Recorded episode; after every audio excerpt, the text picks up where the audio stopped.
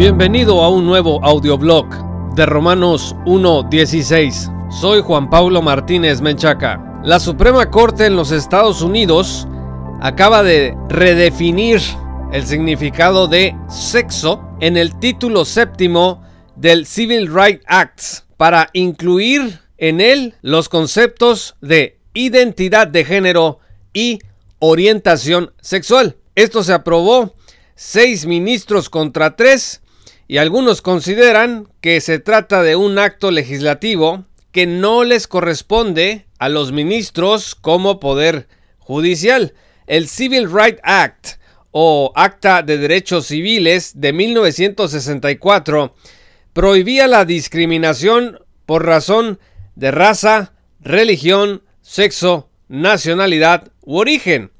Pero ahora, con la resolución de la Corte, Sexo ya no solo significa hombre y mujer como lo ha significado en los últimos 45 años. El Family Institute de James Dobson cita al ministro disidente, uno de ellos, Samuel Alito, quien asegura que algunas de las consecuencias de esta decisión de seis personas de todos los Estados Unidos pueden ser las siguientes.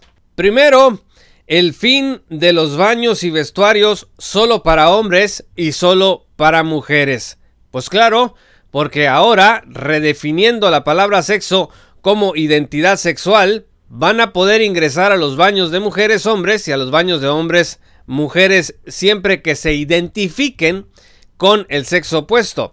Dos, La posibilidad de que los hombres compitan contra las mujeres y adquieran becas para mujeres que le corresponden pues al sexo femenino por considerarse mujeres desde la ideología de género. O sea, si usted por ejemplo tiene una hija en un equipo de baloncesto y hay becas en las que se puede uno calificar, puede ser que un hombre adquiera la beca que le corresponda a su hija y más aún que un hombre termine compitiendo en un equipo contra su hija en un deporte por supuesto desproporcionado en capacidad física, al menos en la mayoría de los casos. Número 3.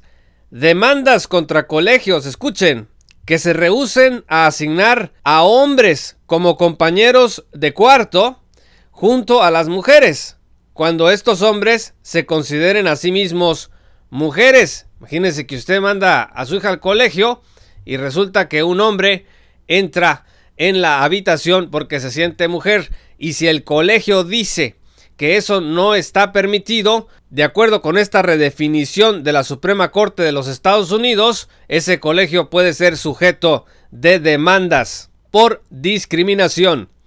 Número 4, y esto es muy importante, castigos para las iglesias que exijan que sus empleados se adhieran al modelo bíblico de la sexualidad humana. Si una iglesia contrata, por ejemplo, a un conserje y el conserje resulta que es homosexual y tiene una vida practicando la homosexualidad, si la iglesia le dice no te puedo contratar o no sabía que tenías ese estilo de vida cuando te contraté y ahora te tienes que ir, bueno, pueden ser acusados de discriminación.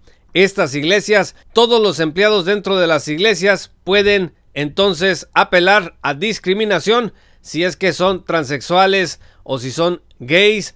Y número 5, seguros obligatorios para cirugías de reasignación de sexos, o sea, mutilación de género. Aquí estaríamos ya en el terreno de la economía siendo afectada por esta disposición.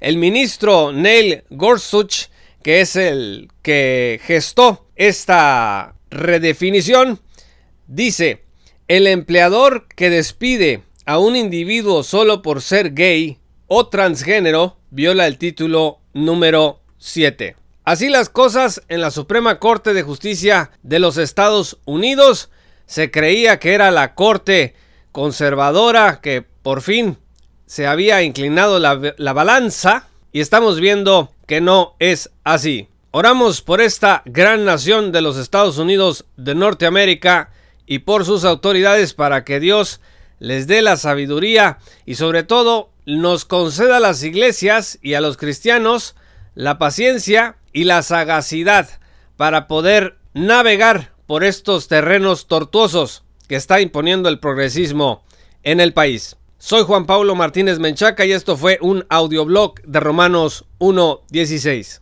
Visítanos en www.jpaulomartinez.com.